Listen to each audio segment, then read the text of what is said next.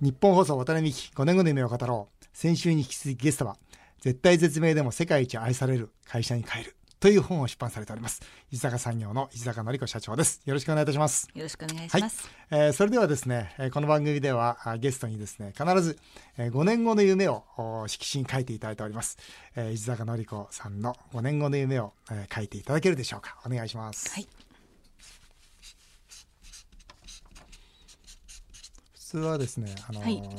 今何歳ですからねあと5年後は何歳ですねって言うんですけど女性ですので、えー、今日はそれはやめさせていただきます。はいでもあれですよねおそらくあの先週の話からいきますとあの大体年齢想像つくんですけど、はい、全然見えないですよね。あそうですか、うん、お若くてねあのリスナーの方々見えないと思いますけどお若くて綺麗なんですよ。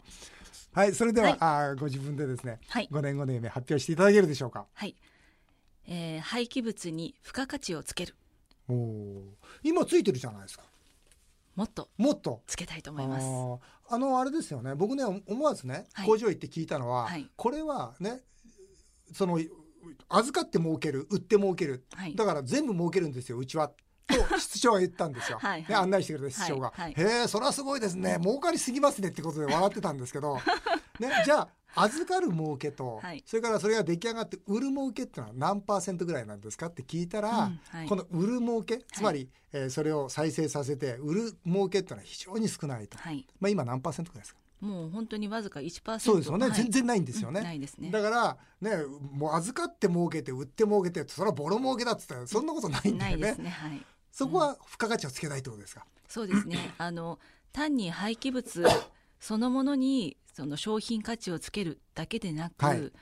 廃棄物処理を通してさまざまなその価値をつけていきたいなと思っているので、うん、それは廃棄物という概念を覆すと、うんうん、要はマイナスな廃棄物をプラスに変えていくぐらいの大きなことをしてみたいなというふうに思います。具体的にはどんな戦略があるんですかそのためには？そうですね。まずあの廃棄物はまず汚いもの。要は分けたくないもの、うんうん、見たくないものっていう価値観から、その廃棄物を通して、要はたくさんのことを学べると、うんうんうん、廃棄物のそのリサイクル品に付加価値をつけるっていうのももちろんそうなんですけれども、うん、それ以外のところで、うん、やっぱり処理する工程そのものをやっぱり学びの場に変えていくとか、うん、そういうことでちょっと価値を変えていきたいなと思ってるんですよね。ね環境教育の啓発になりますもんね。そうですね。実際里山で環境教育されてますもんね。はいはい。ね。ちょうどあのいろんな方も見学僕がちょうど行った時もいろんな方見学に来られてて、はい、うん、やっぱなるほどなこれはやっぱり環境に対する取り組み、うん、これが皆さんに対してこういい影響を与えるんだろうなと思いながらね、はい、あの実際見ていましたけど、はい、さてあの石坂さんがですね、社長になられたのは30歳。ですね、はい。はい、そして、えー、この本を見ますとその35歳から37歳までその地獄の3年間だったということなんですが、うん、どんな地獄でしたか、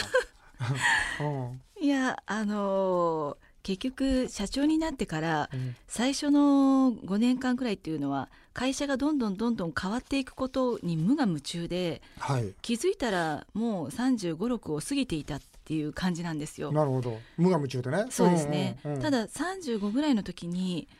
こう私はどうしていきたいのかと、うん、やっぱりこの会社をこれからどうつなげていきたいか、うん、またそのこう私がやりやっていきたいことと、うん、やっぱり父がこれまでやってきたことの違いっていうんですかね、そういったのもありましたし、うん一生懸命何かをチャレンジすることに対してやっぱりマイナスに見られることっていうのが結構多かったんですよ。うん、例えば？例えば工場見学ツールを作りました、うん、ところが工場見学に来てくれる方がなかなかいないとか、うん、あとはまあ社員さんがこうある程度安定してきたけれども彼らがやりがいや楽しさを持って仕事をしているかっていうとまだその領域には達していないと、うん、まあ、そうなってきた時にもっとこの会社を良くしていくためにどうしたらいいかっていうことを結構思い悩み始めた頃でもあったんですね。なるほどね。だんだんこうあれだろうね、ものが見えてきたんだろうね。そうですね。理想が見えてきたんだろうね。うん、でそれそれと合わせてまあ自分の子育ても子どもたちがちょうど小学校高学年ぐらいに差し掛かってきて、うん、若干こう反抗期じゃないですけれども自分たちのこう自我が芽生えてきていたのでその辺のこう自分がサポートできるところと、うん、できない子どもたちの感情論と両方こう相まって、自分自身にこう答えが出せなかったっていうんですかね、こう思い悩んでいたっていう期間が結構長かったんですよね。もうこのそのね35から37歳で眠れない日々が続き睡眠薬に頼る生活と、はい、妙に頭が冴えて頭体心のバランスが完全に崩壊してしまったと、うん、そしてついに家庭を崩壊してしまったさせてしまった、うんうん、えー、心臓の鼓動がねそのなんか時々いつもしていて、体重は落ちてすっかり老け込み到底30代の女性には見えないという いろんなこと書いてありますが、はい、えーそれねおそらくリスナーの方もですね、はい、そのいろんな仕事と家庭とのバランスとかいうふうにこう悩まれたりして、うん、実坂さんのようにねいろんな壁にぶつかる方がいらっしゃると思うんですが、はい、これどうやって乗り越えたんですか？あの一言で言ってしまうと、うん、自分らしく生きる、うん、まあこれしかないなって思ったんですよね。周りが期待してるようなことだったりいわゆるそのたくさんのプレッシャーっていうんですかね、うんうんまあ、それにもがき苦しんでいても答えが出せないわけですよ、うん、だからこうもう少しそぎ落とす、うん、自分のペースでやっぱり生きていくっていうことを選ぶことによって、少しこう心が救われていくというか、うん、まあ、そんなイメージですかね。じゃあ自分らしく、まあ、自分は自分以上じゃないし自分以下じゃないんだと、だから一歩ずつ歩んでいこうという境地になられたと。そうですね。あそれがこう良かったと、はい、いうことと、はい、あとあれでしょ？ハーレー乗ったんでしょ？あそう これハーレー乗るんだ。乗ります。ハーレー、はい、今も乗ってんですか？乗ってます。へハーレーってだって倒れたらもうたもう起き上がんないでしょだって。そうですね。だから倒さないです倒さない？倒さないです。どこまで行くんですかハーレー乗って？うんでも大体日帰りでしか出かけないので走っても300キロ。300キロだってあの埼玉から300キロ走ったら結構なとこまで行くじゃないですか。ぐらいでこう帰ってくるようなイメージですよ。へえ、はい、いい気分転換になります？なります。何感じます？何も考えないんだ乗ってる時あそうですそうです。で温泉が好き。温泉入って帰ってくるんですか？もう温泉も入って帰ってくる時もありますし、うん、やっぱりリフレッシュする楽しみっていうのがこう自分で分かるようになってきたというか、うん、まあ子育てっていうところも少し一段落してお母さんも好きなことやればって言ってくれるような年齢になってきていたので、まあ、その時こう自分に何かプレゼントしたいなと、まあ、これまで10年間頑張ってきたから、それは私欲しいものなんだろうって考えたのがバイクだったんですよ。バイク乗ってたんですか？いえ乗ってませんでした。えー、じゃあいきなりバイク乗ったんですか？だから大型の免許取ったのは36ぐらいの時ですよ。うわそれもすごいな。ね小さいバイク乗っててねだんだん大きくなるなら分かるけど、はい、いきなりハーレーですか？そうです。それもすごいな、はいそれであのバイク乗られて、はい、まあいろいろで気分転換もされて、うん、ね。でまああこうそういう壁を乗り越えていったんですが、はい、僕一番ねあの聞いてみたかったのはね、うん、お父さんとの関係なんだよね。うん、ねお父さん代表取締役社長にあで会長でいるわけじゃないですか。はい、で伊坂さん代表権もらえないじゃないですか。はい、ね30歳で社長だって実権はないわけだから。ねその中でそのお父さんとどういうようなコミュニケーションというのはあるじゃないですか、最近のね某家具屋さん、はい、ね、お父さんと喧嘩しちゃった、うん、ね、で株の株の取り試ししてとか、ね、そんなの見ててどう思います？そうですね。私結局、まあ、10年間その代表権のない社長をこうさせられて思ったことが2つありまして、まあ、1つはその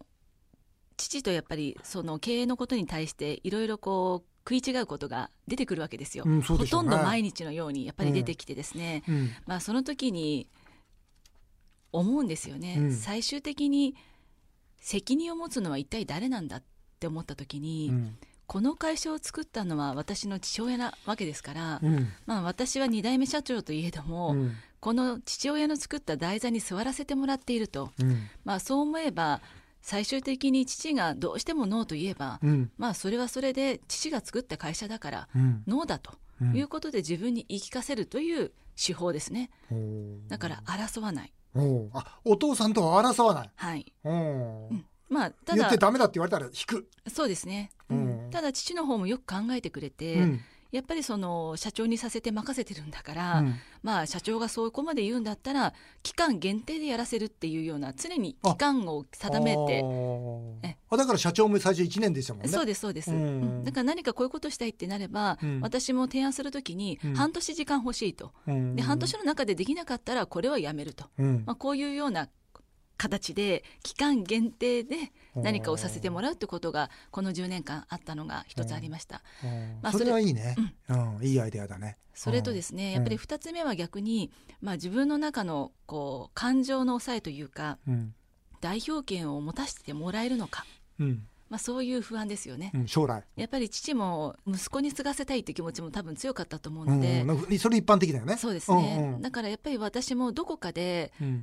社長は続けられないんだなと思ってました、なるほど、父に言いませんでしたけれども、父がダブル代表権だったり、代表者を弟にっていう形であれば、やっぱり価値観がそれぞれ人はいくら兄弟であっても違いますし、うん、それはトップは一人のがいいよね。ねやっぱり親でも、うん、あのこれだけ食い違ってきていたわけだから、うんうん、まあ、私はその社長を降りると、まあ、そういう思いがずっとあってやってきた。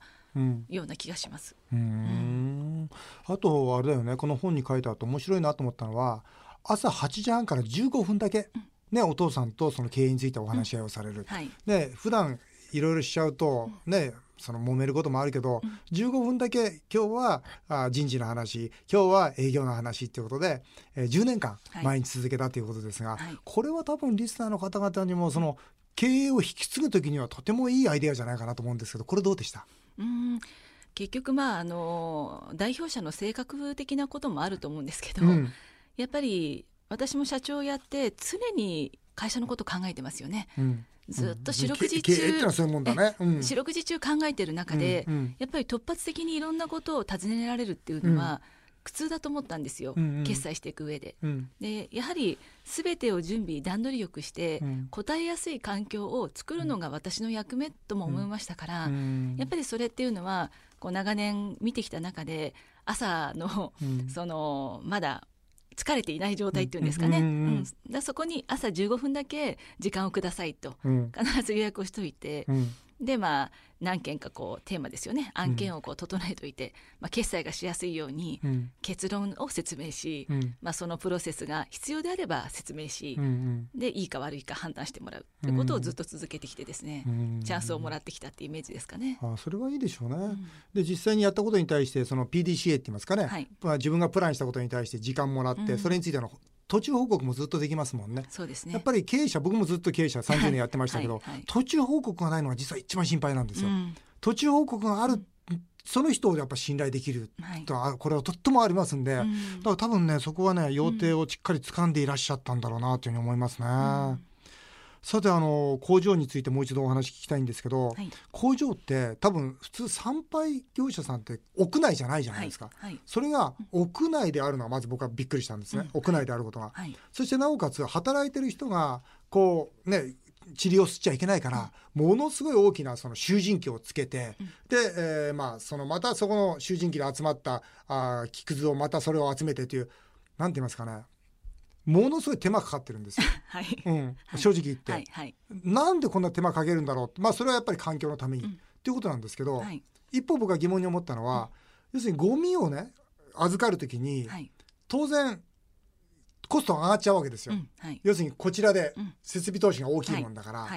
ね、そうすると他の安いところに持っていくのは当たり前じゃないですか。よくここまで設備投資して、お客さんが集まるなと、はい、つまり高いものを売ってるわけですよ、はい、簡単に言えば、はい、そうですよね、普通安く処理したいですよ、参拝に持っていくときに、うん、こっちはこのゴミ捨てたら500円払わなきゃいけない、こっちはゴミ捨てるのに200円でいいですよ。200円の方がいい決まってんじゃないですか、でも、うん、本当に高いんですよね石坂さんによって、でも高いところに持ってくるんですよね、うん、これなんでですか？うん。そうですね。やっぱりその一番すぐで作れないものって信頼かなと思っていて、うん、でその信頼っていうのは、うん、単にお客様からだけのものではなくて、うん、やっぱり地域であれば、地域また世論であれば世論っていう形の多数の声の中で信頼が築かれていくものだと思っているので、まあ、そのためには石坂産業がそもそも地域から不要と言われる会社であると顧客からもやっぱり信頼されないわけですし、その問題点を少しずつ一つずつ潰していくっていうことをやっぱりしてきてですね、うん、まあ、今のその10年というこの変化に対して顧客が評価してくれてる部分は大いにあるんじゃないかなと思ってるんですよね。まあ、信頼と安心がありますよね、はい、こういう会社だったら廃棄物処理業者だけれども、うん、地域にあってもいいよと言ってくださる方がこう増えることによって、うん、またこの見えない私たちのブランディングが作り上げられていくと私は思っているので、例えば大手のその、まあ、ハウスメーカーが、当然そこに壊れたものをこう委託するわけですよね、はい。はい、変なとこ捨てられたら困りますよね。そうですね。そうですよね、例えば ISO1 万4001取ってますよ。9001取ってますよ。ねこういう環境活動してますよ。だから居酒屋産業に持っていく、うん、僕はこの安心と信用を上手に価格に置き換えてるなと思ったんですが見方それで正しいですか？そうですね。やっぱりそのこう価値観を変えていくというか、うん、まあ結局安く受ければ受けるほど誰も幸せにならないっていうことにやっぱり、ね。うん、気づいてきてるので、うん、地域の方たちにやっぱり必要とされる会社に変わっていくためには、うん、その環境を整えて、安心してもらえるというようなものを私たちは形にして見せていかなくちゃいけないですし、まあ、そこにはすべて投資がかかってくるわけですよね。お客様から私たちは廃棄物の処理代金をいただいて、なりわいしていくしかないので、まあ、そうなるとお客様に選んでいただく方法というのは、うん、むしろ地域の人たちの声だったり、うん、またはその今工場見学を通して毎月何百人って方たちが来てくださって、うん、その方たちがこの会社の取り組みはとてもユニークで、まあ面白くて、まあ、それが価格ではない価値をお客さんが選んでくださっていると思ってます。うん、なるほど、ね、はい、うん、まあ本当にあの正論でしょうね。うん、今あのそのような形でどうやって付加価値をつけていくのかっていうのはやっぱ経営のね、うん、えー、一番大事なポイントですからね。さてそういう形で、えー、こうやられて社長になられて何年になりました？十三年目ですか。うん、代表権持って。はい。は何年ですか？代表権持って。丸三年目になりました。そうですね。三、年ですよね。えー、代表権持たれてお父様今何されてますか？えーと、相相談役っていう形なんですが、はい、まあ、実はほとんど会社に今来ませんであそうですか、えー、うん。やっぱりこうあもう完全に任せてくださっている。そうですね。やっぱりこうあるんじゃないですか？こう見ても見るに見かねる部分っていうのがやっぱり不安なところもあるでしょうし所詮やっぱり私は子供なので なるほどお父さんお父さんなんて言ってます？最近の経営について。うん厳しいんですよ、うん、私褒められたことがないので。あそう、ええ。だから。創業者って褒めないんだよね。むしろ毎日こうあれができてないこれができてないって気になることを指摘される側なので、うん、まあ内心どういうふうに考えてるかっていうのはちょっと怖くて聞けないですね。それこそあれでしょ？お父様あ整整頓ができてないとこう怒鳴りよく怒鳴る方ですか？そうです、ね、よくどうもなんか工場見学して、はい、いろんなお話をと会長が怒鳴るからみたいなこと言ってましたがよく怒鳴る方で？そうですね。やっぱりすぐ怒ったりするので、うん、やっぱりこう私はその怒られないいわその父が不機嫌にならないような仕事、うん、同じことを二度言わせない仕事をしてやるって思ってずっと来たんですよ、ね、だから一度言われたことは絶対二度と言わせないっていうことで努力してきたつもりなのでまああの言わなくなってきたということはある程度認めてくれてるところもあるのかなって思ったりしますけど、そうですよ。あの創業者として言いますけど、はい、黙ってるってことは結構満足してるんですあそうですそうです。だから安心してください。そうですか。ありがとうございます、はい、まあ伊坂さんと伊坂産業さんはですね、えー、私が主催するみんなの夢アワードも支援してくださっております、はい、えー、さてですねこの絶対絶命からこう乗り越えてきたえー、夢の途中は絶対絶命ということがとても多いわけであります、えー、現在夢を追っている若者たちにですね、えー、最後にメッセージをいただきたいというふうに思います。はい。まあ本当に夢があることによって自分の人生の生き方が本当に変わるんだなって思いました。でどんな夢でもその人それぞれ持っているものって違うと思うんですがその持っている夢を実現した時にその実現したことを見て夢を見る人たちがまた生まれてくるっていうのが夢の素晴らしいとこかなと思ったりするので、うん、まあ私もどんどんどんどんこう実現に向けて行動していきたいなと思ってます。うん、そうですよね。うん、さんがねどんどんどんどん夢を追いかけていけばねでその夢の形夢が形になることで周りの方もよしじゃあ私もやってみようかなっていうことでね夢が連鎖することで素敵な未来がねそうですね、うん、出来上がっていくってことだと思いますからね、はい、えー、本当にね、えー、伊坂さんまたこれからもね頑張ってください。ありがとうございます。はい、えー、渡辺美希5年後の夢を語ろう先週と今週2週にわたって伊坂産業伊坂成子社長にお話をお伺いしました。どうもありがとうございました。ありがとうございました。